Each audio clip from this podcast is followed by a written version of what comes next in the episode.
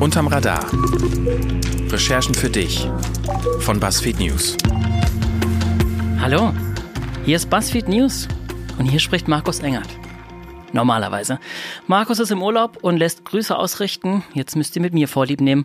Hi, mein Name ist Carsten Schmel. Und mit mir im Studio sind meine Kolleginnen und Kollegen Juliane Löffler. Hallo. Daniel Drepper. Hallo. Und Pascal Müller. Hey. Wir sagen herzlich willkommen auch zur dritten Folge unseres Podcasts. Und finally, wir sind endlich bei Apple Podcasts. Yeah. Oh, wir freuen uns, dass wir da zu hören sind. Hat ein bisschen gedauert. Äh, wir hatten, glaube ich, ganz kurz Angst, dass der Berliner Flughafen schneller fertig wird, bevor Apple es schafft, unseren Podcast zu approven. Aber jetzt sind wir da.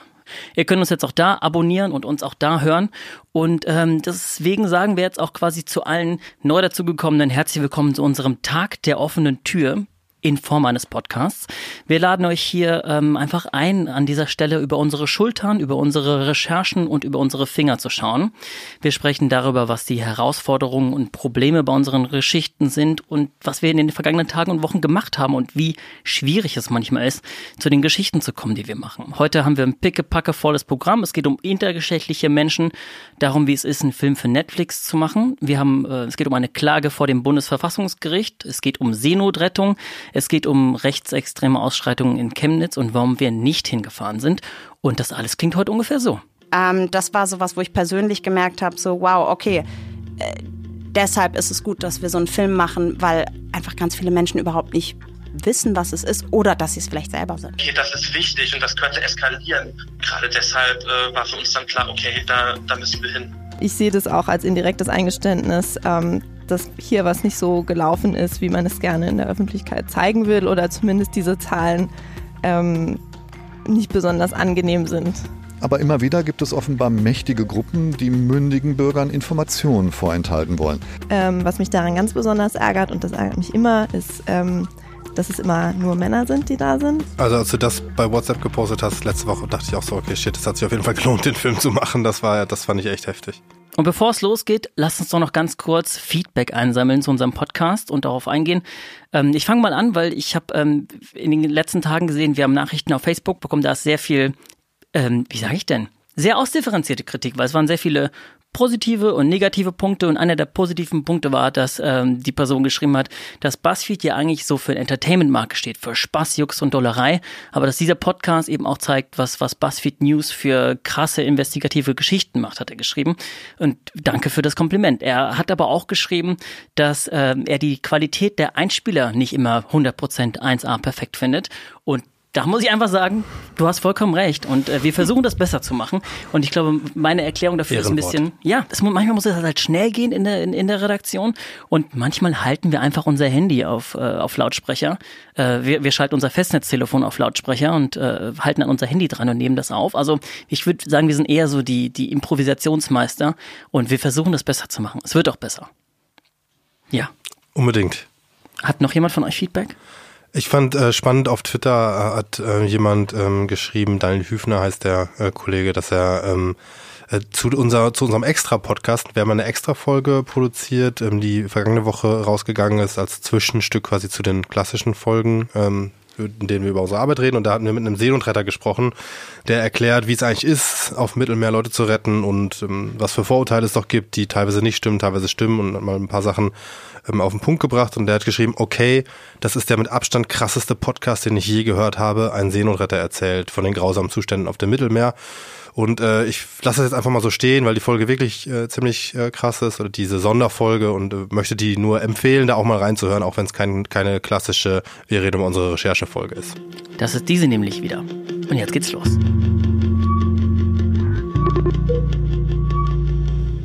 Los geht's mit der ersten Recherche. Die hat Reporterin Jule fast ein Dreivierteljahr beschäftigt. Wenn wir uns irgendwo registrieren oder ein Formular ausfüllen, dann ist eine der ersten Fragen meist Geschlecht? Das wird für die meisten von uns leicht zu beantworten sein, weiblich oder männlich. Aber es gibt Menschen, die können diese Frage einfach nicht beantworten, weil sie biologisch weder eindeutig männlich oder eindeutig weiblich sind. Intersexualität heißt das und es gibt zwar keine offiziellen Zahlen dazu, aber man schätzt, dass es ungefähr so viele intersexuelle Menschen gibt, wie es rothaarige Menschen gibt. Unsere LGBT-Reporterin Jula hat ein paar von ihnen kennengelernt und ihre Geschichten in einem Film zusammengefasst. BuzzFeed News hat nämlich für Netflix eine Serie mit kurzen Dokus produziert. Seit vergangener Woche ist die Show bei Netflix online und heißt Follow This und klingt so. I was born healthy and they made me sick. They look at these bodies and they think, oh, wow, that is sick. People think that uh, intersex is definitely sick, that's a disorder. And that is wrong, that is so wrong. They fucked up my life so hard. Das ist der Beginn des Films und da hören wir Lynn und einen Einblick in Lynns Schicksal und Leben. Juliane, du hast den Film gemacht. Sag mal, wie schwer ist es jetzt, intersexuelle Menschen kennenzulernen auf einer Skala von, sagen wir mal, eins bis sauschwer? Sauschwer. Ähm, tatsächlich es hat ein Großteil meiner Recherche daraus bestanden, Leute zu finden, die mit mir sprechen, aber auch dann mit uns vor der Kamera sprechen. Und was ich gemerkt habe, was sehr wichtig ist, ist, dass ähm, man gut vorbereitet zu diesen ersten Treffen kommt, wenn intergeschlechtliche Leute bereit sind, mit einem zu reden und man eben nicht von Null anfangen muss, ähm, es ist ein komplexes Thema, da muss man eine ganze Menge drüber wissen. Also was ist eigentlich Intergeschlechtlichkeit? Da gibt es verschiedene Definitionen und das hat mir Lynn eben auch hinterher nochmal gesagt, dass er sie bereit war, mit mir zu sprechen, weil er sie das Gefühl hatte, ich habe mich irgendwie schon mit dem Thema auseinandergesetzt und es gibt so eine Grundlage, auf der wir überhaupt sprechen können. Ähm, dann ist total wichtig, dass man Vertrauen aufbaut. Das sind Prozesse, das geht nicht mit einem Treffen, manchmal auch nicht mit dreien. Ähm, es geht ja um sehr intime körperliche Details, um Genitalien ähm, intersexuelle Menschen sind sozusagen die Stigmatisierten der Stigmatisierten, also noch viel weniger bekannt und äh, ja, noch viel weniger sozusagen rechtlich ausgestattet als zum Beispiel jetzt Homosexuelle. Viele Menschen wissen ja gar nicht, dass es das gibt. Und ähm, die größte Herausforderung war eigentlich, dass wir das ja mit Netflix gemacht haben. Also ein amerikanisches Mainstream-Format, da die Angst zu nehmen und äh, zu sagen, wir machen trotzdem eine differenzierte und, und sensible Show und wir wollen euch hier ähm, nicht einfach irgendwie der Öffentlichkeit preisgeben und das sensationell aufarbeiten. Ähm, und dazu hat eben auch gehört zu erklären, dass es trotzdem eine Riesenchance ist, dieses Thema überhaupt einem breiteren Publikum zugänglich zu machen. Also Lynn jetzt zum Beispiel ist weder eindeutig männlich noch eindeutig weiblich, also biologisch. Du hast jetzt er, sie gesagt, also er, sie, Lynn. Genau, Warum? es gibt auf Deutsch kein Pronomen für Lynn er oder sie wäre falsch. Das ist auch ein, sind auch oft Prozesse. Also Lynn entwickelt sich gerade in eine männlichere Richtung, weshalb ich seit vorletzter Woche das Pronomen er auch benutzen kann. Ich habe mir jetzt allerdings er sie angewöhnt. Ich habe auch gefragt, wie möchtest du eigentlich genannt werden? Und das Lynn ist wahrscheinlich hat gesagt, der richtige Lynn, Lynn hat gesagt, sag doch einfach er sie. Und habe ich gesagt, gut. Und das hat eine Weile gedauert, mir das anzugewöhnen, aber jetzt ist es im Wortschatz und dann funktioniert das auch wunderbar. Fragen. Kostet doch meistens ja nichts. Jetzt könnte man aber auch sagen, homosexuell, trans, inter sollen doch alle leben, wie sie wollen. Warum ist denn das Thema für dich und für unsere Gesellschaft wichtig? Ähm, dazu muss ich eine Sache kurz klarstellen. Intergeschlechtlichkeit ist keine sexuelle Orientierung. Deshalb ist der Vergleich mit Homosexualität immer so ein bisschen schief, sondern es ist eben eine körperliche Kondition. Also Intersexualität kann sich zeigen an Hormonen, an Gonaden, das sind äh, Reproduktions-, also die Hoden zum Beispiel sind Gonaden, Genitalien oder Chromosomen. Und ähm, warum das wichtig ist, ist, weil sie eben nicht so leben können, wie sie wollen. Ähm, und das merkt man hauptsächlich an den Operationen. Viele intergeschlechtliche Personen wurden in der Vergangenheit Vergangenheit und werden teilweise auch jetzt noch operiert, um sie eben zu eindeutigeren Jungen oder Mädchen zu machen und ähm, das reicht von äh, Hoden werden amputiert bis zu künstliche Vaginas werden operiert. Krass. Das hat sich verbessert. Das ist ähm, jetzt die Geschichten, die wir in dem Film erzählen und die Operationen, von denen wir da auch erzählen, finden so heute nicht mehr statt. Ähm, aber es finden immer noch Operationen statt, etwa wenn jetzt ein Kind mit einer zu großen Klitoris geboren wird, dann wird die chirurgisch verkleinert. Und äh, Intersex-Aktivistinnen sagen dann eben, wer bestimmt eigentlich, wann eine zu große Klitoris eine Klitoris ist oder eben ein kleiner Penis. Wow, ich, das ist, glaube ich, das, was mich auch am meisten an diesem Film ähm, aufgerüttelt hat, alleine das darauf mal aufmerksam zu machen. Ähm, Du hast den Film für Netflix gemacht. Das ist dein erster Film für Netflix, dein erster Film überhaupt, oder? Ja, die erste Kurzdoku auf jeden Fall. Gleich bei Netflix eingestiegen. Ich habe schon mal Videos gemacht. Das ist mal ein Einstieg. Was ist, wie ist das, das? Netflix ist einfach so eine Webseite, da gehe ich drauf. Baller mir drei Serien rein. Es ist irgendwie so Ich eine, auch. Black, so, eine, so eine Blackbox. Wie ist es für Netflix zu arbeiten? Ähm, es war total aufregend. Ähm, wir hatten ein gemischtes Team, also drei Leute sind aus New York angeflogen, vier Leute hatten wir aus Deutschland sozusagen dazu gecastet und dann kam dieses Team mit 14 Kisten Technik angeflogen. Erste Hürde, das durch den Zoll zu bringen, dauert in der Regel vier bis fünf Stunden, habe ich gelernt. Ähm, genau, wir waren dann insgesamt acht Leute, haben fünf Tage gedreht und sind mit unserem kleinen äh, Bus durch Berlin gefahren. Es hat irre viel Spaß gemacht und ähm, es gab so ganz praktische Herausforderungen im Team, etwa welche Pronomen verwenden wir jetzt eigentlich für die Personen, mit denen wir sprechen und mit denen wir drehen? Und genau wie überall anders auch hatten wir Menschen im Team, die einfach noch nie davon gehört hatten und waren, Jule, was ist eigentlich Intergeschlechtlichkeit? Und ich habe dann immer, bevor wir ähm, zu Drehs und zu Interviews gefahren sind, mit intergeschlechtlichen Menschen so kleine Ansagen im Teambus gemacht und gesagt, Leute, jetzt sprechen wir mit Maxi. Maxis Pronomen ist Doppelpunkt. Ähm, das ist trotzdem manchmal schiefgegangen. Das hat auch zu der einen oder anderen nicht ganz einfachen Situation während dem Dreh geführt. Und es gab dann wahnsinnig viel Gesprächsbedarf in den Pausen. Da kam dann auch irgendwie unser Tontechniker und hat gesagt, tut mir so leid, dass es jetzt schief gelaufen ist. Ähm, und es war aber total schön zu sehen, wie die Informationen sofort so bei allen Teammitgliedern was verändert haben und sie zum Nachdenken gebracht haben. Und ich hoffe, dass das eben auch unsere Kurzdoku leisten kann. Der Film ist ja jetzt online und kann jetzt auch jeder sehen. Welchen Teil von deiner Recherche, und du hast ja fast ein Dreivierteljahr damit verbracht, welchen Teil sieht man nicht im Film? Ähm, also äh, der Film ist jetzt 19 Minuten. Da kann man natürlich das Thema in der Komplexität nicht so zeigen. Ähm, wir haben natürlich über diese Operationen gesprochen, aber wie ist das eigentlich heute in Deutschland? Wie ist der aktuelle Stand? Das ist was, was zum Beispiel jetzt in dem Film nicht ausführlich behandelt wird. Dazu haben wir dann noch eine Recherche veröffentlicht, die auch letzte Woche erschienen ist.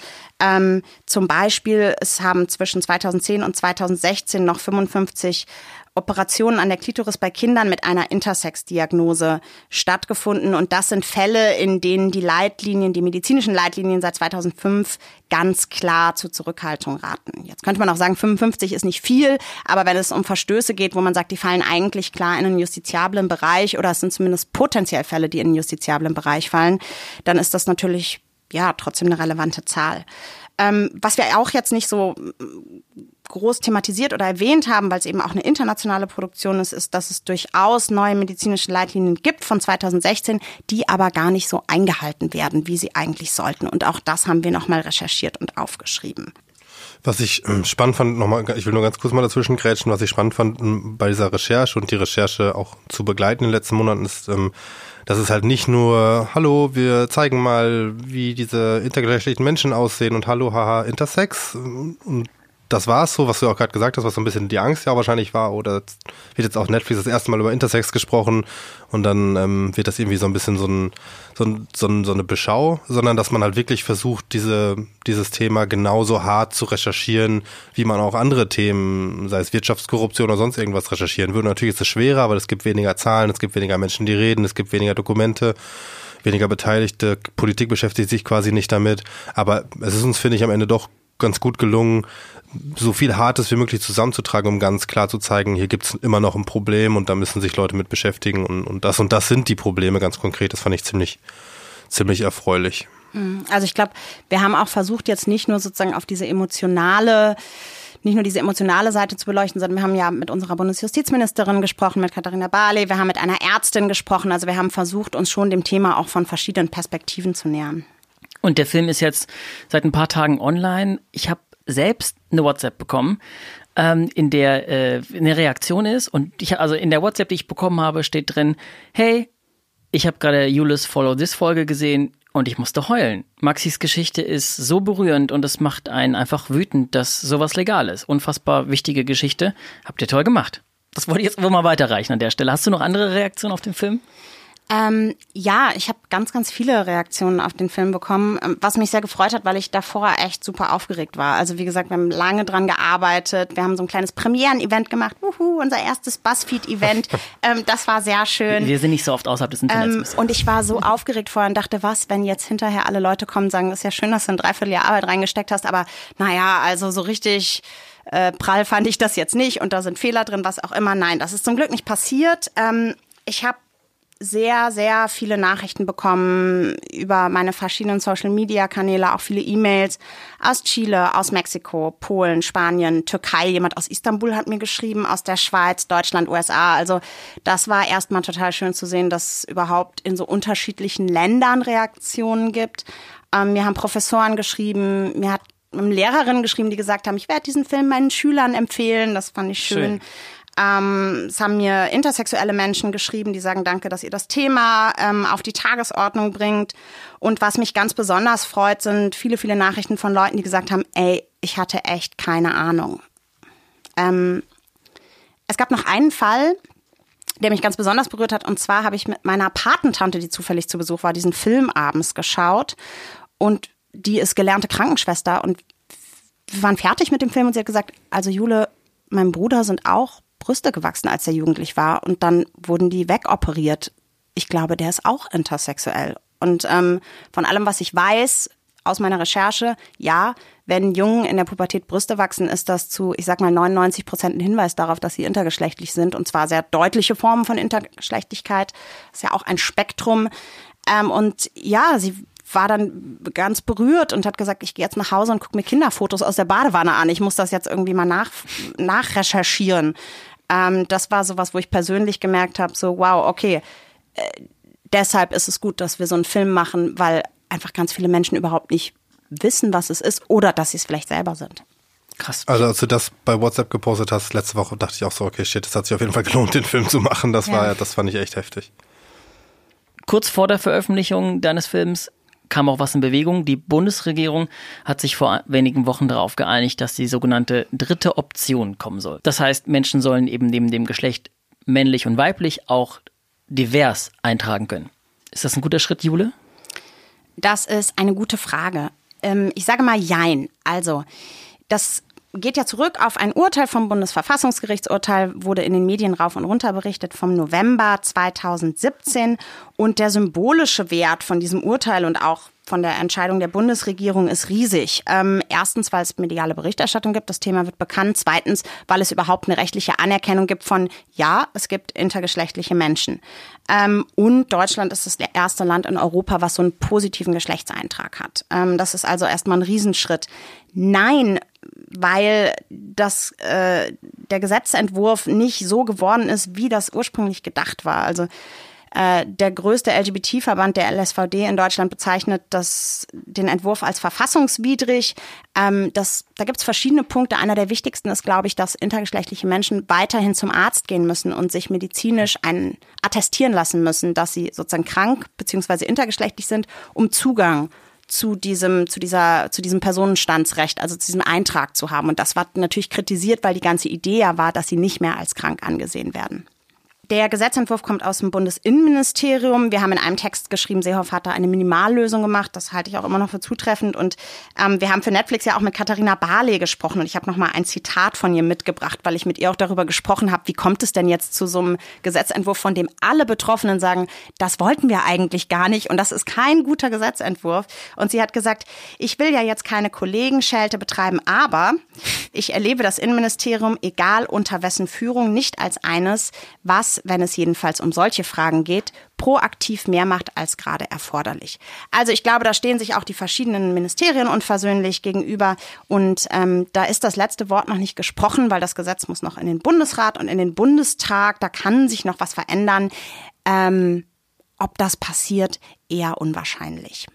Danke, Jule. Sie hat für BuzzFeed News die Doku-Reihe Follow This produziert und dafür mit intergeschlechtlichen Menschen gesprochen. Den Film gibt es nun auf Netflix zu sehen, zum Beispiel unter netflix.com slash follow this. Wir Journalisten brauchen Informationen. Ohne geht's nicht. Dafür recherchieren wir, wir fragen nach und wir haken nach. Aber was, wenn uns jemand einfach keine Auskunft geben will? Dafür gibt es eigentlich ein Gesetz, das Informationsfreiheitsgesetz. Das sagt eigentlich grob, dass alle Bürger Einblick in die Akten von Behörden nehmen dürfen, ohne Angaben von Gründen. Deshalb ist natürlich auch ein ganz wichtiges Gesetz für Journalisten natürlich. Vor allem für meinen Kollegen Daniel Trepper. Er kämpft nämlich dafür, dass er dieses Recht in Anspruch nehmen darf, aber weil ihm eine Behörde seit Jahren den Einblick in ihre Akten verweigert, hat Daniel nun Verfassungsbeschwerde eingereicht. Daniel, um was geht's?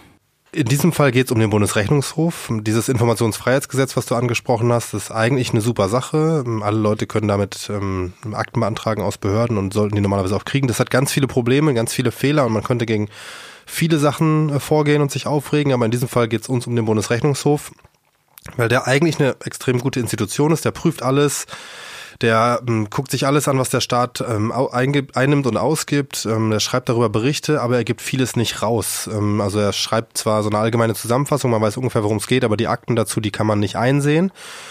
Man kann die nicht einsehen, weil Politiker 2013 ein Gesetz verabschiedet haben, ähm, das diese Akten schützt. Und die Politiker wollten quasi nicht, dass man Einsicht nehmen kann in ihre Finanzen, in die Finanzen der Fraktion und haben deshalb gesagt, okay, den Bundesrechnungshof, den nehmen wir jetzt raus aus diesem Informationsfreiheitsgesetz.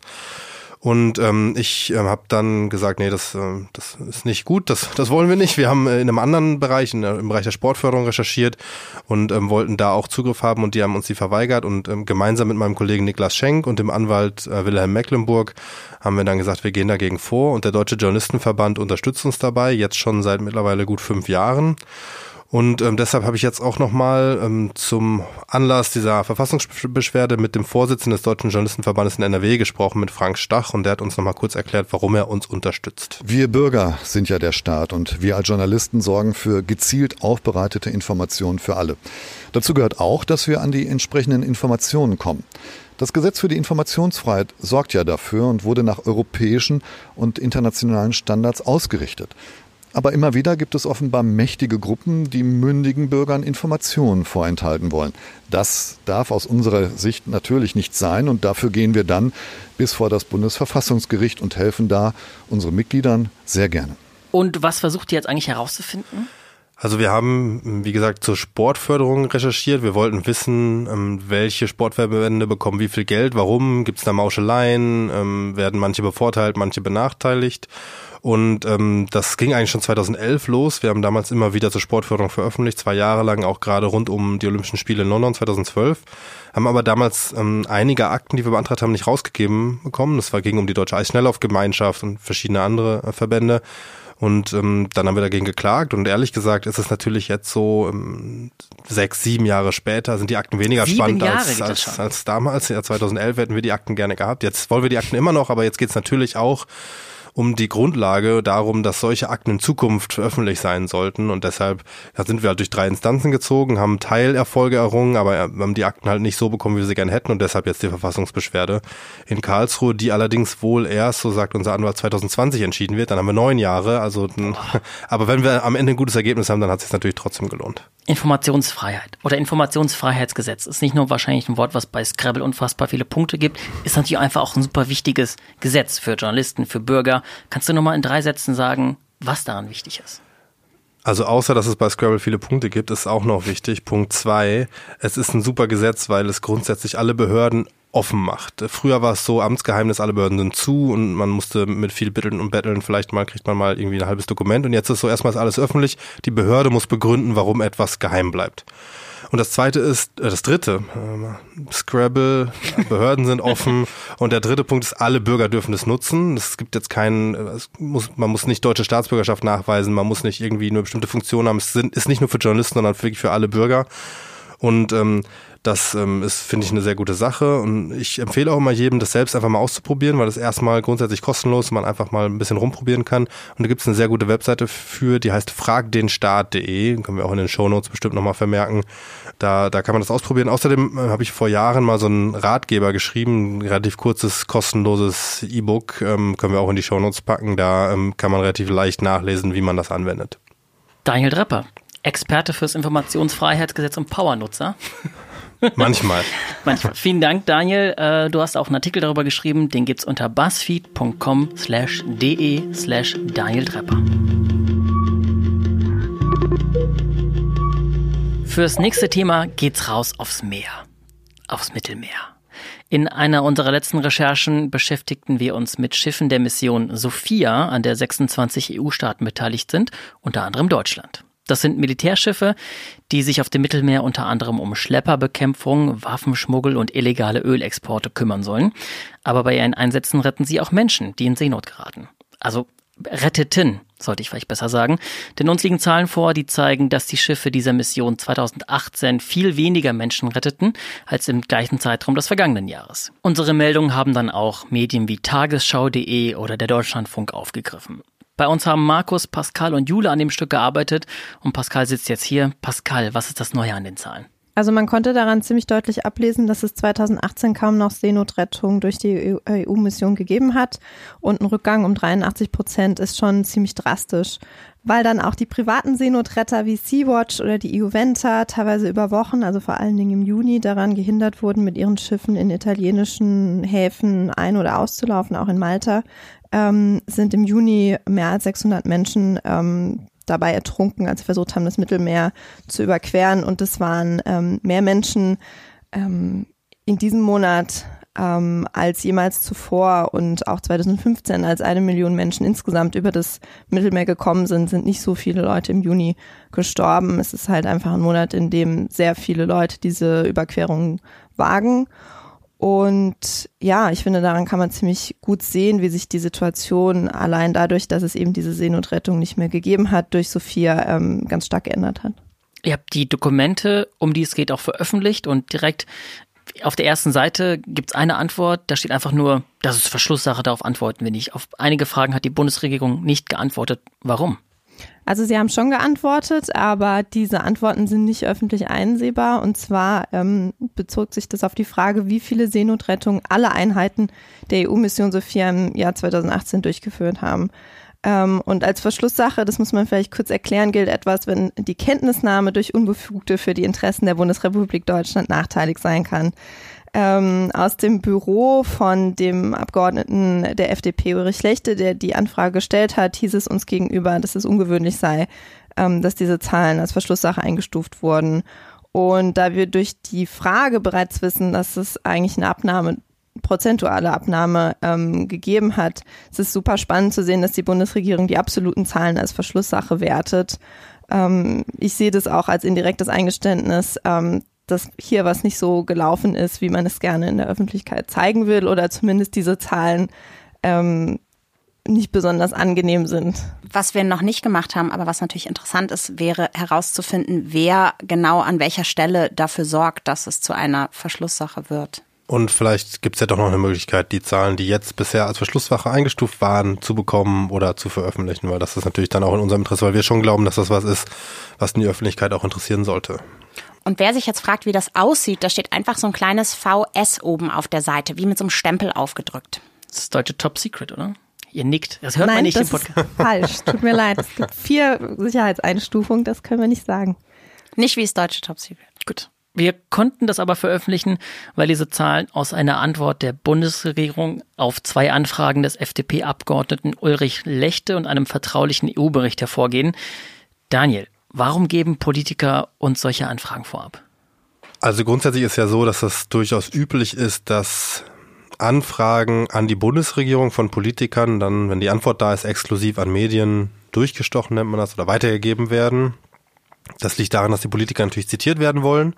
Die nutzen das strategisch, die stellen eine Anfrage, sagen, das gebe ich jetzt der Welt oder der Bild oder der Süddeutschen Zeitung und hoffe, dass dann mein Name und meine Haltung, meine Meinung, mein Kommentar dazu auch prominent veröffentlicht werden. Weil wenn ich es jetzt einfach irgendwo ins Internet stelle, dann ist der Reiz für die Medien nicht so groß, das aufzunehmen, weil dann können es ja alle Medien gleichzeitig machen. Wenn ich aber als Süddeutsche Zeitung weiß, das habe ich jetzt exklusiv und das ist irgendwie eine extrem krasse Zahl, dann mache ich es vielleicht sogar auf der Titelseite und dann fällt da der Politiker auch mit auf die Titelseite und das ist natürlich super für die Politiker. Was daran problematisch ist grundsätzlich, finde ich, ist, dass wenn Medien sich benutzen lassen, wenn sie keine eigene Recherche mehr machen, wenn sie im Endeffekt am Ende nur noch am Tropf der Politiker hängen und möglichst positiv auch über diese Politiker berichten, damit die beim nächsten Mal wieder eine Anfrage durchstecken und sie wieder eine Exklusivmeldung haben und sich wieder freuen können, dass die Agentur, die deutsche Presseagentur das an alle anderen verteilt hat und so ein bisschen die Medien dann darüber auch sich profilieren. In diesem Fall, also wir sind so, dass wir jetzt nicht darauf aus sind, den ganzen Tag nur Politiker anzurufen und zu fragen, könnt ihr uns irgendeine Anfrage durchstecken? So, das ist dann, sondern wir versuchen halt grundsätzlich ähm, selber zu einer Diskussion oder einem Thema was hinzuzufügen, selber was zu recherchieren, selber das Ganze weiterzudrehen. Und in diesem Fall war es auch so, dass wir erstmal selber in diesem Themenbereich gearbeitet haben. Wir haben mit anderen Quellen gearbeitet. Wir haben schon zweimal auch mit ähm, exklusiven Dokumenten zu dem Thema berichtet gehabt und dann ist der, ist das Büro von Ulrich Lechter auf uns zugekommen und hat gesagt, so ja, ähm, eine super Berichterstattung gemacht, können wir uns nicht mal unterhalten und daraus hat sich das dann entwickelt. Ähm, in de, so finde ich's, so finde ich sauber, so finde ich es auch klug, weil wir dann natürlich auch ein, Sach, ein Sachwissen in dem Bereich haben. Wir haben dann andere Parteien angefragt, was sie davon halten. Wir haben dann im Endeffekt so ein rund um diese Anfrage nochmal eine, eine, eine Geschichte gestrickt und nicht einfach nur die Anfrage rausgeblasen mit dem Zitat. Und ähm, das finde ich wichtig, dass man, dass man da immer sich dem, dessen bewusst ist, dass man nicht auf einmal so reingesogen wird in so einen hier, ihr kriegt Sachen zugesteckt, veröffentlicht das mal und man macht nichts eigeneres mehr und nichts selber mehr, weil davon, finde ich, gibt es schon viel zu viel, viel zu viel Journalismus, der auf Zugang aus ist, der hofft, möglichst nah an den Politikern zu sein, möglichst häufig was Exklusives zu erfahren und das dann irgendwie weiterzureichen. Und da ist dann viel zu wenig, ich sag mal, Kontrolle der Politik und viel zu viel Weitergereiche dessen, was die Politik eigentlich gerade macht. Und ähm, eine Sache, die ich ganz die mich wirklich ärgert auch in dem Bereich, ist, dass ähm, dieses Weiterreichen von politischen Aussagen oder politischen Zitaten total befördert wird, dadurch, dass Nachrichtenagenturen in Deutschland das sehr, sehr häufig als Meldung dann aufnehmen und weiterreichen und das dann überall läuft, auf allen möglichen Webseiten und im Radio und sonst wo, weil es sehr einfach ist. Man kann einfach sagen, Seehofer hat der Welt am Sonntag das und das exklusiv gesagt und dann wird es einfach weiter gepustet, sage ich jetzt mal, weitergereicht. Wenn wir jetzt aber sagen, wir recherchieren drei Monate lang zu Mobbing in der Max-Planck-Gesellschaft und haben eine extrem komplizierte, rechtlich abgesicherte, starke Geschichte gemacht, dann ist es für die Agenturen sehr viel schwieriger, daraus was zu machen, weil sie halt nicht genau alles so leicht nachrecherchieren können und es mega viel Aufwand für die ist. Und das finde ich von der Struktur her sehr schwierig und deswegen versuchen wir da eigentlich möglichst stark gegenzusteuern bei uns in der Redaktion. Und wer alle Dokumente sehen will zu dieser Geschichte, die gibt's im Internet bei buzzfeed.com slash de slash Markus Engert. Mit C. Markus mit C. Markus, Markus Enger mit C. Hallo Markus. Hallo Markus. Schön, dass ihr da seid. Herzlich willkommen bei unserem Podcast Unterm Radar von BuzzFeed News. Wir wollen in diesem Podcast ganz viele Hintergründe geben, wie unsere Redaktion arbeitet. Und oft sprechen wir darüber, welche Recherchen wir warum veröffentlichen. Aber nun wollen wir darüber sprechen, warum wir etwas nicht gemacht haben. Und zwar uns entschieden haben, nicht nach Chemnitz zu fahren, obwohl, obwohl es eindeutig einfach das wichtigste Thema diese Woche ist. Da sind am Montag tausende rechte und rechtsextreme Menschen auf die Straße gegangen und Stunden vorher war eigentlich schon klar, dass in Chemnitz außergewöhnlich viele gewaltbereite Nazis auf die Straße gehen wollen. Daniel, du bist der Chef. Chemnitz ist einfach eindeutig das wichtigste Thema in dieser Woche und wir sind eine Nachrichtenredaktion Warum sind wir nicht nach Chemnitz gefahren? Kein Vorwurf. Sehr, ja, genau. Eine ganz neutrale, neutrale Frage zum Einstieg. Danke, nicht. Die Stimmung kommt rüber, aber ja nicht erst bei der Aufnahme des Podcasts, sondern schon seit Montag. Äh, nee, ist eine gute Frage. Ich finde das auch gut, dass wir mal jetzt hier darüber sprechen, weil solche Diskussionen ja häufig irgendwie einfach hinter verschlossenen Türen stattfinden und dann am Ende einfach es so dasteht, als wäre es die einzig logische, mögliche Version der Geschehnisse, der letzten Stunden oder des letzten Tages und das, als hätte man keine andere Entscheidung treffen können. Und man kann immer andere Entscheidungen treffen und gerade in großen Redaktionen wird alle fünf Minuten eine Entscheidung getroffen. Bei uns vielleicht ein bisschen weniger, weil wir nur zu fünft äh, sind in der News-Redaktion, aber trotzdem ähm, finde ich das, ähm, ist, ist natürlich jedes Mal die Frage, macht man was oder macht man was nicht, weil die einzige Ressource, die wir haben als Reporterinnen und Reporter, ist die Zeit. Und gerade in so einer kleinen Redaktion bin ich halt häufig sehr, sehr, sehr picky damit, wie wir oder versuche möglichst geizig zu sein mit unserer Zeit. Und in diesem Fall war es so, ich habe häufig relativ wenig Zeit, selber viel zu recherchieren. Dann war eine Person, wie auch jetzt noch, Markus, unser Sachse vom Dienst, äh, im Urlaub in Italien. Ähm, das heißt, wir waren im Endeffekt nur noch drei Reporterinnen und Reporter und eigentlich wollen wir zu solchen Sachen immer zu zweit hinfahren, weil wir es aus Sicherheitsgründen, aber auch, weil es fürs, fürs, für die Recherche besser ist. Und dann hätten wir uns entscheiden müssen, zwei Drittel unserer Redaktion nach Chemnitz zu schicken, was man machen kann, was in Ordnung ist. Aber gleichzeitig habe ich halt geglaubt, ähm, am, am Montagmittag, dass ungefähr ganz Deutschland Reporter dahin schickt und da irgendwie dann 14 Kamerateams rund um die Nazis stehen und noch irgendwie 40 andere Reporter, die alle Livestreams auf Twitter und Facebook machen. Da habe ich gedacht, dann brauchen wir nicht noch Nummer 41 dahin schicken, da können wir uns besser auf andere Sachen konzentrieren, weil wir wollen ja Sachen machen, die nicht alle anderen machen und wollen halt ähm, wollen halt gucken, dass wir langfristige Recherchen auch voranbringen. Und wenn wir jetzt, ich sag mal, zwei Leute dahin schicken, die dann zwei Tage damit verbringen, dann ist im Endeffekt eine ganze Reporterwoche weg und dann bleibt halt irgendwann keine Zeit mehr, lange Recherchen zu machen, für die wir eigentlich stehen wollen. Und deswegen habe ich das so äh, entschieden am Montag. Um mal ein bisschen Last von Daniels Schulter zu nehmen. es ist jetzt nicht so, als würde Daniel da sitzen und sagen, ich entscheide das jetzt, sondern das sind, wir haben das natürlich auch in der Redaktion besprochen und haben da auch, sind da auch hatten da eine ähnliche Einschätzung. Ne? Also wir haben auch gesagt, da fahren jetzt alle hin, können wir da wirklich was Neues zu beitragen und haben dann entschieden, wahrscheinlich nicht. Es ist nicht so rübergekommen, als hätte ich es euch verboten, ja? Das ist schon ja. Und jetzt ist Ende der Woche, Daniel. Ist es jetzt rückblickend die richtige Entscheidung gewesen? Also, im Nachhinein sind wir uns hier, glaube ich, einig, dass es sinnvoll gewesen wäre, dass wir, wenn wir hingefahren wären. Auch weil tatsächlich weniger Journalisten direkt vor Ort waren, als wir gedacht hätten. Es waren, ich sag mal, Leute, die wirklich auf Twitter, was ja häufig bei solchen Live-Situationen so eine Plattform ist, wo auch so aktuell am meisten passiert, also ich würde sagen, mir sind eine Handvoll Leute aufgefallen, die wirklich kontinuierlich journalistisch, nicht aktivistisch, sondern journalistisch stark berichtet haben mit Videos, mit Livestreams, mit Fotos und so weiter. Und ich glaube, da hätte man schon noch einiges zur Diskussion hinzufügen können und es hätte, glaube ich, auch geholfen, jetzt für die nächsten Tage, weil es geht ja jetzt weiter. Es passiert mehr, da nochmal einen besseren Eindruck zu bekommen, Quellen aufzutun, irgendwie mit mehr Autorität berichten zu können. Also das hätten wir jetzt im Nachhinein, seid euch wahrscheinlich alle einer Meinung, äh, gemacht. Ja. Äh, ich war die ganze Nacht unruhig, ich habe nicht geschlafen. Du warst krank. Das auch, aber ich krank war und unruhig. Unruhig und ähm, ich glaube auch im Nachhinein, ich war ja auch Teil dieser Entscheidung, ähm, ich glaube aber auch im Nachhinein, dass man das auch alleine vor Ort hätte machen können. Da waren auch viele Kollegen, Raphael Thien für den Spiegel, Felix Hußmann äh, für Watson, ähm, Johannes Grunert, ähm, die das alle alleine gemacht haben und das hat gut funktioniert. Ähm, was mich daran ganz besonders ärgert und das ärgert mich immer, ist, ähm, dass es immer nur Männer sind, die da sind und dass wir eigentlich auch gute Frauen im Team haben, die sowas machen könnten. Ähm, und es dann äh, doch immer sehr männlich besetzt ist, diese Demo-Berichterstattung. Ähm, und ich finde es eigentlich wichtig, wenn man Reporter ist, dass man irgendwie, also es ist eine ganz persönliche Einschätzung, dass man auch vor Ort ist, wenn in Deutschland was Entscheidendes passiert. Ähm, weil man dann selbst wenn dann da jetzt keine Reportage bei rauskommt, einfach das Gefühl hat, was ist da draußen im Land los, was bewegt die Leute, ähm, wie entwickelt sich das weiter, ähm, was kommen da für Themen bei raus. Und ich denke, wir sitzen manchmal einen Ticken zu viel am Schreibtisch. Ähm, und ja, das nehme ich so mit aus, aus, dieser, aus dieser Woche.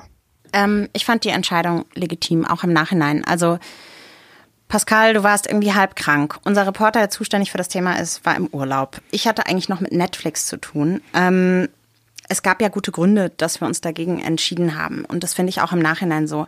Aber klar schmerzt das, wenn man dann diese Meldungen und Infos auf Twitter sieht und weiß, es wäre eigentlich gut, wenn wir jetzt vor Ort wären. Es ist immer eine Abwägungssache. Ich kann gar nicht im Nachhinein sagen, war das jetzt richtig oder falsch, dass wir da waren. Ähm, wir haben uns ja dann dafür entschieden, aus dem Büro heraus zu recherchieren, am Telefon, im Netz. Pascal hat zum Beispiel versucht zu zeigen, dass die Polizei genau hätte wissen müssen, dass zahlreiche gewaltbereite Nazis nach, nach Chemnitz kommen, auch weil wir ja schon am Montag gesehen haben, wie groß diese Aufrufe sind, wie, wie sich das verbreitet und das Gefühl da war, die Polizei würde das vielleicht nicht ernst genug nehmen und da haben wir dann am, am Dienstag ja dann eine größere Geschichte auch zu gemacht, um zu zeigen, dass es einfach äh, ähm, einfach nicht ausreicht, wenn man da 500 Leute hinschickt, wenn vorher klar ist, da kommen tausende häufig gewaltbereite Rechtsextreme. Da wollte ich dich nochmal fragen, Pascal, ähm, das, ob, dich bitten, nochmal kurz zu erzählen, wie du das eigentlich gemacht hast, um dann doch was hinzuzufügen zu der Diskussion, obwohl wir nicht vor Ort waren. Ja, also ich glaube, der Vorteil war, dass wir am Montagmorgen schon gemerkt haben, das wird irgendwie wichtig. Und wir haben nach den Vorfällen am Sonntag, wo es ja schon ähm, zu ja, so Ausschreitungen in der Innenstadt gekommen ist, ähm, habe ich angefangen, mir alle Bündnisse, Einzelpersonen, Parteien, ähm, bekannte Neonazis auch Twitter und Facebook ähm, anzuschauen, ähm, die den Aufruf zur Demo geteilt haben. Und da waren wirklich auffällig viele Leute darunter, die ganz eindeutig der gewaltbereiten Neonazi-Szene zuzuordnen sind. Also das war ähm, schon Montag ganz klar zu sehen und in den Kommentaren, die wir dann gesammelt haben, stehen auch teils sehr konkrete Aufrufe zu Gewalt. Im Laufe des Amts ist dann klar geworden, dass sehr viel weniger Polizisten vor Ort waren. Also das haben wir dann von Kolleginnen und Kollegen ähm, die da waren, äh, gehört, die dann sehr vielen Demonstranten gegenüberstanden. Und laut Polizei waren es 591 Beamte und 6000 Teilnehmer bei Pro Chemnitz und nochmal 1500 Gegendemonstranten, also ziemliche Schieflage. Und ich verstehe zwar, dass die Polizei nicht jeden Facebook-Kommentar berücksichtigen kann, aber ich glaube, wir konnten mit dem Stück zeigen, dass es Stunden vorher klar war, wie massiv da mobilisiert wurde. Und ich fand die Aussage des Polizeipräsidenten von Chemnitz, Jürgen Georgi, auf der Pressekonferenz am Dienstag deshalb auch sehr schwer nachvollziehbar, dass diese Anzahl nicht absehbar gewesen sei. Ähm, das kann ich nicht verstehen. Anders entschieden haben sich die Kollegen von Watson.de. Die Redaktion von Watson ist äh, stärker besetzt als unsere, und die fokussiert sich auf News. Und die hat gesagt, wir machen das. Wir fahren nach Chemnitz und hat ihren Reporter Felix Husmann dahin geschickt. Der hat vor allem ganz viel auf Twitter gestreamt. Ähm, ich glaube, er hat auch das Video gemacht von einem der Männer, die einen Hitlergruß gezeigt haben. Es wurde auch in der Tagesschau gezeigt. Sehr erfolgreich. Und äh, die Telefonnummer haben wir jetzt von Felix Husmann. Oder Hüßmann? Ich glaube, es ist Husmann. Frag bitte nach dem E. Husmann? Warum heißt hat der Name H-U-E-S? Wir fragen das. ist das. verwirrend. Das sind ja Journalisten. Felix Husmann? Aha. Ah. Aha. Hallo Felix, hier ist die gesamte Redaktion von BuzzFeed News. Hi Felix. Hallo, BuzzFeed News. Du warst für Watson in Chemnitz und hast berichtet. Ähm, wir haben eben schon ganz viel darüber gesprochen, warum, warum wir uns entschieden haben, nicht nach Chemnitz zu fahren. Du warst jetzt da. Äh, wie kam es zu der Entscheidung? Ja, für uns war eigentlich am Sonntag schon schon klar, okay, krass, Chemnitz ist ein Thema, weil äh, Rechtsextremismus, Rassismus sind äh, für Watson auf jeden Fall Kernthemen, sage ich mal, über die wir regelmäßig berichten. Und am Montag haben wir uns morgens erstmal einen Überblick über die Lage verschafft. Ich habe am Montagvormittag erstmal ein Interview mit Johannes Gruner, einem freien Journalisten aus Chemnitz geführt, der am Sonntag bei den ersten Ausschreitungen dabei war und das beobachtet hat. Und dann war für uns aber recht schnell klar, okay, wir wollen das auch größer abbilden und haben dann überlegt, hm, haben wir Kapazitäten dafür? Und eigentlich äh, saß ich gerade am Newsdesk und äh, hatte anderes zu tun, aber wir haben dann beschlossen, das ist gerade wichtiger und ähm, ich habe mich den nächsten Zug nach Chemnitz gesetzt. Du berichtest ja oder hast ja schon häufiger davon berichtet. Kannst du noch mal irgendwie kurz sagen, seit wann du das Thema begleitest und warum dir dann klar war, das ist jetzt was Besonderes? Genau, ich habe in den letzten Jahren über verschiedene äh, rechtsextreme Demonstrationen berichtet.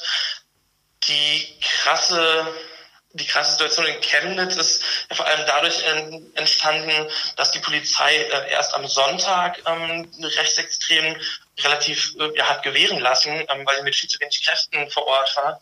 Und die Befürchtung stand äh, im Montag, äh, am Montag auch schon im Raum, dass das am Montag äh, wieder so sein wird. Und das hat sich ja äh, am Schluss auch bewahrheitet. Und das heißt, die Aussicht darauf, dass Tausende äh, Gewalt, mitunter gewaltbereite Rechtsextreme äh, sich in der Stadt treffen und die Polizei das nicht im Griff, äh, im Griff hat, ähm, hat dann für, für mich zumindest dazu beigetragen, ähm, zu entscheiden, okay, das ist wichtig und das könnte eskalieren. Gerade deshalb äh, war für uns dann klar, okay, da, da müssen wir hin.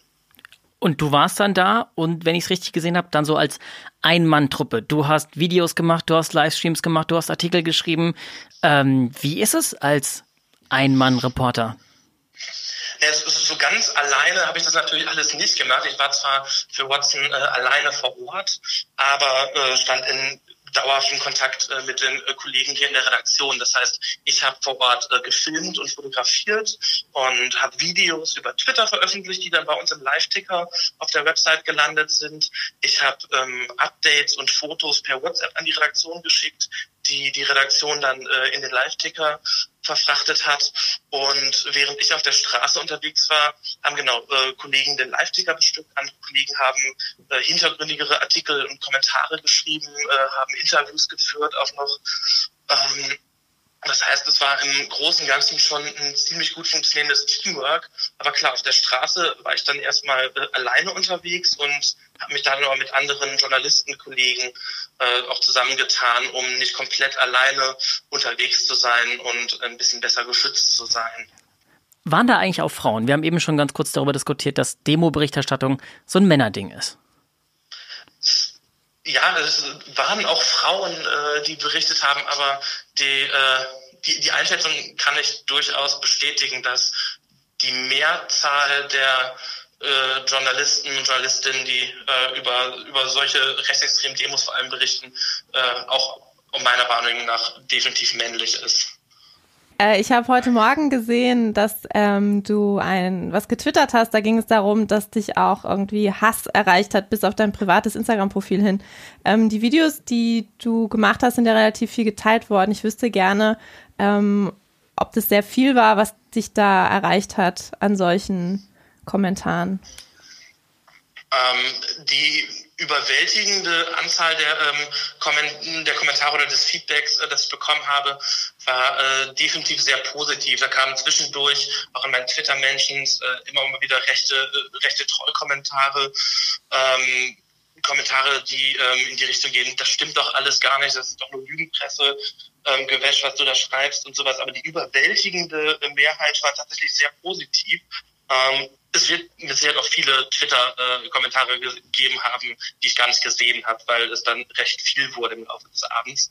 Ähm, aber das, was ich an wirklich negativem, äh, rechtem Trollfeedback, sage ich mal, bekommen habe, ähm, hält sich doch recht in Grenzen und ist äh, im Vergleich zu allen möglichen Artikeln, die äh, die Frauen veröffentlichen, die ähm, People of Color veröffentlichen, egal zu welchen Themen, äh, ziemlich gering. Vielen Dank für deine Zeit, Felix. Die Frage mit dem E. Gerne. Die Frage mit dem E? Im Namen. Ach so, wir wollten, wir wollten eigentlich am Anfang klären, ob, warum du ein E im Namen hast, wenn du doch Husmann geschrieben wirst. Und, Das ist ein westfälisches Dehnungs-E. Ähm, Das hättest du doch jetzt wissen müssen. Rheinland würden jetzt behaupten, das wäre ein rheinisches Dehnungs-E, aber da ich aus Westfalen komme, beharre ich darauf, dass es ein westfälisches Dehnungs-E wo kommst du nochmal genau her? aus dem Münsterland Und ursprünglich. wo da genau? Äh, Ibbenbüren, sagt Ah ja, das was? ja, natürlich. Ja. Da Dann wusstest du das nicht, Daniel? Das Ja, ich hätte es wissen müssen, genau wie in Coesfeld und in Soest. Ja, genau, in Kösfeld und Söst. Süß, stimmt. Sehr schön. Super. Danke, Felix. Vielen Danke, Dank für deine Felix. Erkenntnisse Ciao. und vor allem vielen Dank für die Infos natürlich zum westfälischen Dehnungs-E. Felix Husmann, Gerne. Husmann, Husmann, ich hab's schon wieder vergessen. Husmann. Husmann. Von Watson.de. Schönen Tag, Felix. Danke euch, ciao. Großes Finale. Zumindest das Finale von diesem Podcast. Denn am Ende von unserem Podcast wollen wir auch immer über Fehler sprechen. Fehler sind wichtig, menschlich und wir, versuchen einfach das meiste daraus zu lernen und im besten Fall auch einfach drüber zu lachen. Irgendwann zumindest. Als hätten wir nicht schon genug über Fehler gesprochen in den letzten 14 Minuten. Aber okay, lass uns weitermachen. 50, 50. ähm, Der Podcast geht nicht gut für uns aus. ist eigentlich die große Therapiestunde. Die große Buzzfeed-Therapiestunde. was, was, was klappte denn eigentlich bei euch diese Woche oder in den letzten, in den letzten Wochen nicht und was ist irgendwie schief gelaufen? Und ich glaube, ich würde, ich würde einfach ganz schnell anfangen. Ähm, weil ähm, vergangene Woche war die Gamescom. Ähm, und auf der Gamescom gab es eine Geschichte, habe ich, hab ich mich richtig geärgert, dass mir die eigentlich und einfach, einfach davon gelaufen ist. Ähm, die, die Geschichte war, es gibt ein Spiel, was auf der Gamescom einen Stand hatte, Fortnite heißt das. Ähm, und die Geschichte war angeblich, soll es ein Kind gegeben haben, das in der Schlange, um, um dieses Spiel zu spielen oder um an diesem Messestand zu stehen, so lange in dieser Schlange stand, dass es in eine Tüte gekackt haben soll, diese Tüte dann einfach von sich geworfen hat und weil diese Messerhalle so voll war, soll sich diese Tüte mit diesem Kotinhalt in der gesamten Halle verteilt haben. Die gesamte Halle soll nach Kot gerochen haben und die Menschen, die dort waren, waren sich, glaube ich, nicht sicher, ob das jetzt einfach nur ein Notduft war oder ob das einfach das Statement zum Spiel war. Und das, das ging einfach so auf Twitter rum und es gab einen Screenshot aus einer WhatsApp-Gruppe, wo stand, hey, hat jemand bei euch von den Stand gekackt? Und ja, das, das, das stand so in diesem, in diesem Screenshot drin. Und das Erste, was man natürlich macht, ist, das zu retweeten und sagen, haha, was ist da los auf der Gamescom? Und dann dachte ich irgendwann, vielleicht ist das ja ein Thema, vielleicht kann man das mal aufschreiben und vielleicht spricht man mal mit Leuten, ähm, ob das wirklich stimmt. Und im Laufe des Freitags, war ein Freitag, im Laufe des Freitags war das sehr merkwürdig, weil es hat niemand das gesehen. Die Pressesprecherin sagte, ich habe keine Ahnung, wovon Sie reden. Mein Büro ist in dieser Halle und ich habe davon nichts mitbekommen. Die Menschen, die diesen Stand gemacht haben, sagen, ähm, wir, wir haben nicht, also das, also uns ist da unserer Kenntnis nach gar nichts gewesen. Und dann entwickelte sich das eher von so einer lustigen Haha-Geschichte zu einer Geschichte von, da, ist, da sitzen Leute gerade einfach eigentlich einem riesigen Fake auf. Und auch das hätte ich gern aufgeschrieben. Aber wie das halt manchmal so ist, also Freitag 19 Uhr, da ist halt mit Leuten erreicht nicht mehr so viel. Freitag, Fre Freitag 19 Uhr ist auch eh niemand mehr im Internet. Und deswegen habe ich jetzt eigentlich am Montag überlegt, das zu machen, aber dann war es jetzt auch zu spät. Und das ist mir einfach, das ist mir richtig durch die Lappen gegangen vergangene Woche. Und das hätte ich gern aufgeschrieben, was das für eine, was für das für, eine, für ein Schrottgerücht auf Twitter war, was alle geglaubt haben, inklusive mir selbst für drei Stunden. Es wäre eine richtig gute Geschichte gewesen, Carsten. Verdammt. Es hat auf jeden Fall sehr viel Spaß gemacht, dir bei der Recherche zuzuhören. Nein. Hallo, hier ist Carsten Schmier. Ich rufe an von BuzzFeed News und ich habe eine ungewöhnliche Frage. Ich habe immer die Pressesprecher da von der Gamescom angerufen und gesagt, hat jemand vor einen Stand gekotet? Und das, das Das war schon sehr, sehr lustig. Wir haben sehr gelacht. Wer macht weiter? Okay. Alle gucken mich an, ich mache weiter.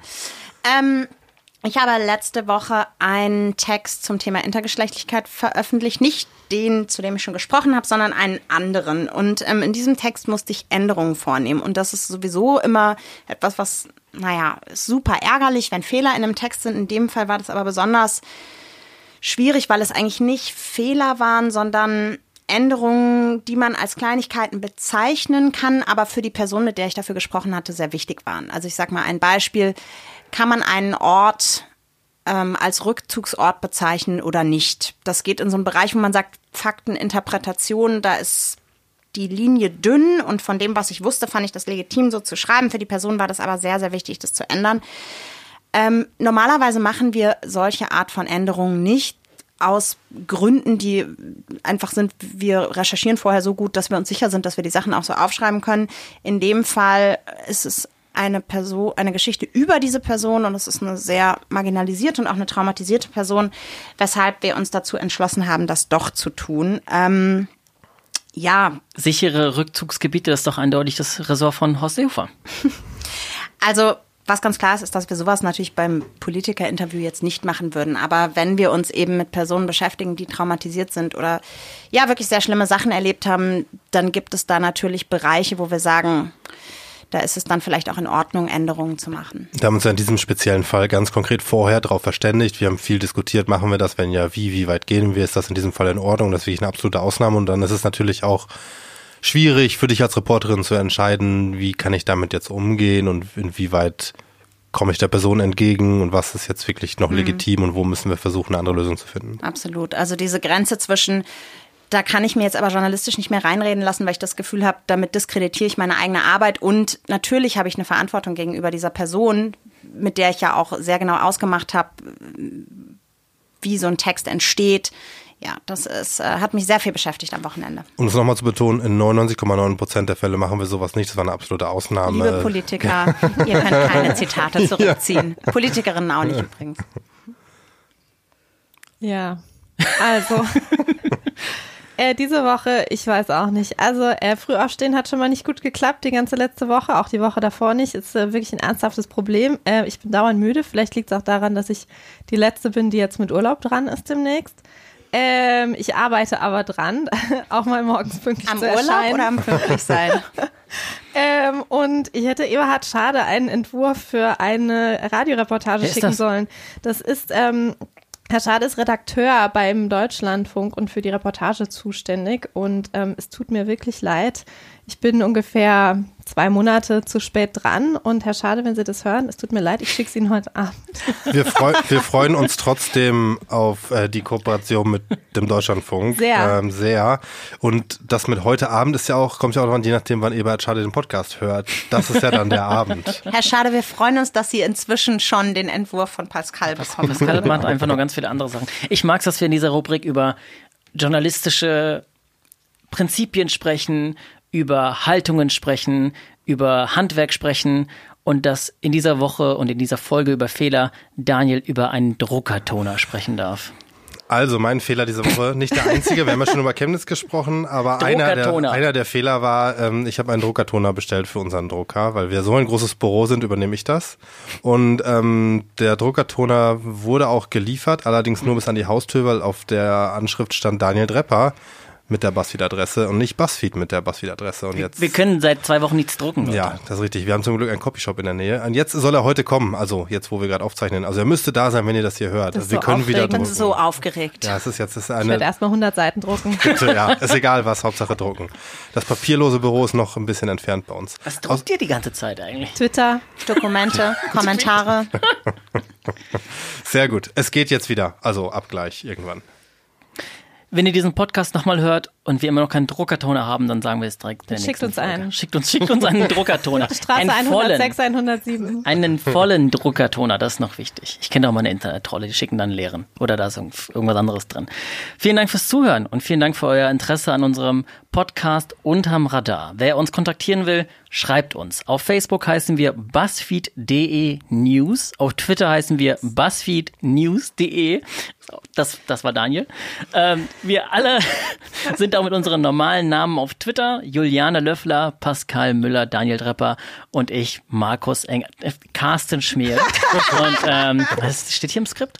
Und der einfachste Weg, uns zu erreichen, ist recherche at buzzfeed.com. Das war's für dieses Mal. Wir freuen uns und äh, drückt gerne auf den Abonnieren-Knopf. Wie gesagt, eben jetzt auch bei Apple Podcasts oder bei Spotify oder oder oder mit welcher App auch immer ihr uns hört. Und jetzt sind wir raus. Viel zu lange jetzt schon gewesen, der Podcast. Tschüssi!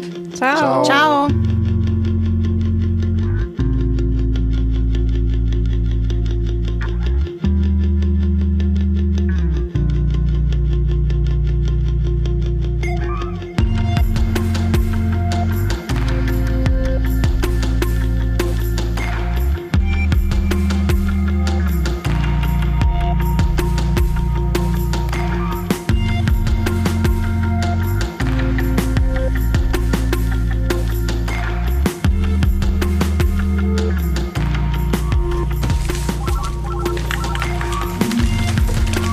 Unterm Radar. Recherchen für dich von BuzzFeed News.